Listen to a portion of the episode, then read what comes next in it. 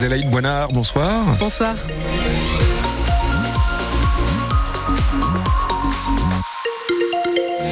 Regarder le ciel, toute l'actu avec vous, Louise Adélaïde. Mais avant ça, un petit rappel quand même de cette route avec une, une A22 très chargée depuis le secteur de Villeneuve d'Asquin jusqu'à Mouveau en direction de Gand. L'autre sens roule plutôt bien ce soir.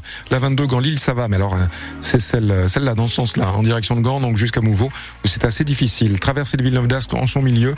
La 227 est chargée dans les deux sens. Tronc commun A22 en bas, qui est aussi assez, euh, assez dense, assez compliqué. Une autoroute 1 dans les deux sens avec du monde, hein, en direction de Paris jusqu'à Seclin et pareil de Seclin jusqu'à l'arrivée sur l'île. Avant la courbe de l'os, la 25 très chargée aussi jusqu'au niveau de Prémec et dans le sens Dunkerque-Lille entre la Chapelle et Prémec, on a un petit coup de frein aussi, soyez prudents. Beaucoup de monde toujours, moins que tout à l'heure sur la 21. Avant le pont de Dourges, on a encore 6 km jusqu'à grosso modo Montigny-en-Goël où c'est vraiment très rouge et compliqué. Louise Adélaïde, pour le ciel, ça donne Eh bien, des averses pendant la nuit dans le Boulonnais, le Cambrésis, le Valenciennois et du côté de la métropole lilloise. Des températures plutôt douces cette nuit. On aura 7 degrés un petit peu partout dans le nord et le Pas-de-Calais. Et demain matin, ça ne va pas s'améliorer puisqu'on aura du brouillard qui va faire son apparition. Attention, demain matin, je le disais, en partant travailler à ces brumes. Plus que 10 jours avant Noël, on fait le décompte, mais les repas, les festivités ont déjà bien commencé dans le Cambrésis. La baraque à Frat des Petits Frères des Pauvres a organisé son tout premier grand repas de Noël ce midi. 75 personnes âgées se sont réunies à la, fête, à la salle des fêtes de trois villes pour déguster du saumon, de la carbonate flamande et bien évidemment de la bûche. C'était aussi l'occasion de sortir ces bénéficiaires de leur solitude et de leur faire profiter de l'esprit des fêtes tous ensemble, car les 75 invités venaient de cinq villages différents. Hélène Ducatillon est coordinatrice à l'association Les Petits Frères des Pauvres. C'est elle qui est à l'initiative de la baraque à Frat, ce bus anti-isolement dans le Cambrésis.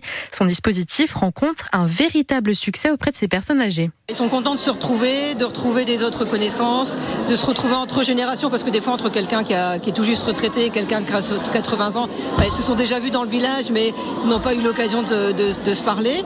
Et après, on a aussi, comme on mélange les villages, bah, certains se retrouvent, retrouvent le- leur village d'enfance. Donc c'est vraiment des, liens qui se recréent et qui ou qui se créent en fait, hein, avec des nouvelles connaissances. Et en fait, le meilleur vecteur, c'est le bouche à oreille en fait. hein. Une fois qu'on a euh, qu'une ou deux personnes y ont pris goût, bah, ils en parlent, ils en parlent, ils en parlent.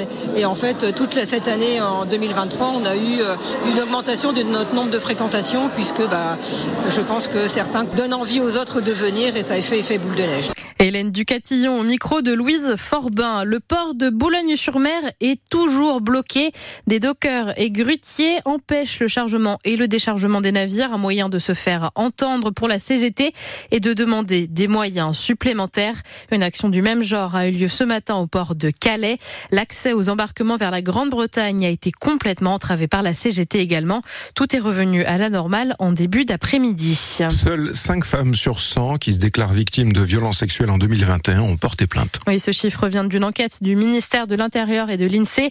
Deux raisons expliquent cette absence de plainte. La première, c'est qu'un quart des femmes estiment que ce qui leur est arrivé n'est pas assez grave. La deuxième raison, c'est que les victimes estiment que ça ne sert à rien.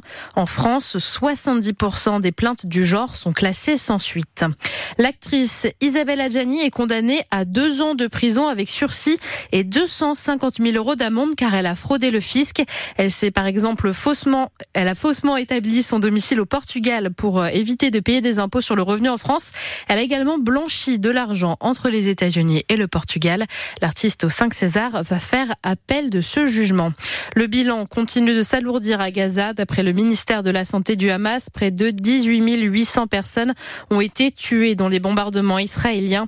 La grande majorité de ces victimes sont des femmes et des enfants. 51 000 personnes sont également blessées.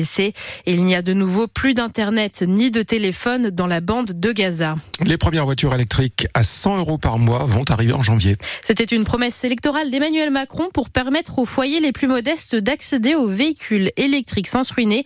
20 000 voitures seront mises en service l'année prochaine, mais pour y accéder, il faut remplir plusieurs critères comme être un gros rouleur et avoir un très faible revenu. Pour le spécialiste du marché automobile Bernard Julien, ce n'est pas ce nouveau leasing qui va accélérer l'électrification du parc automobile français. On a bien senti que cette mesure qui avait été annoncée avec un peu de légèreté sans doute pendant la campagne électorale d'Emmanuel Macron, bah, on a eu toutes les peines du monde à la faire rentrer dans l'enveloppe. Hein. On l'a rentrée au chausse-pied, on s'y est repris à X fois, ce qui fait qu'on a mis 18 mois pour sortir cette mesure. 20 000 voitures, si vous rapportez ça au parc détenu par les Français qui est de 40 millions de voitures, ça fait 0,05%.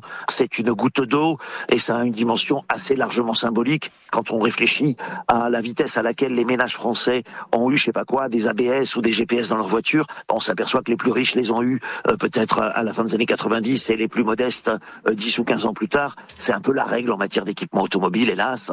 Hein, et par conséquent, vouloir remonter cette pente-là avec une mesure de cette nature, ça a un aspect fatalement cosmétique. Les explications de Bernard Julien, spécialiste du marché de l'automobile.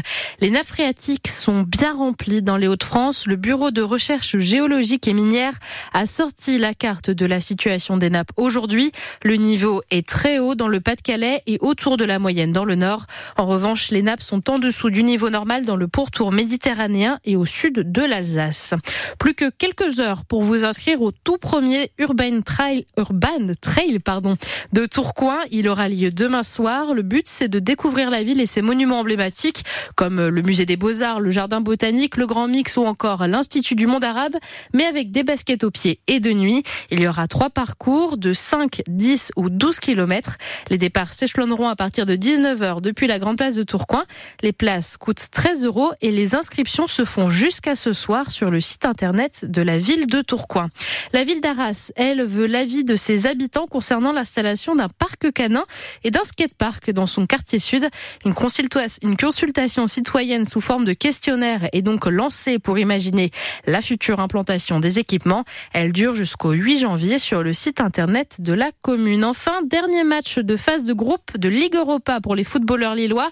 À 21h, ils joueront à domicile contre les joueurs féroéens de Klaxvik.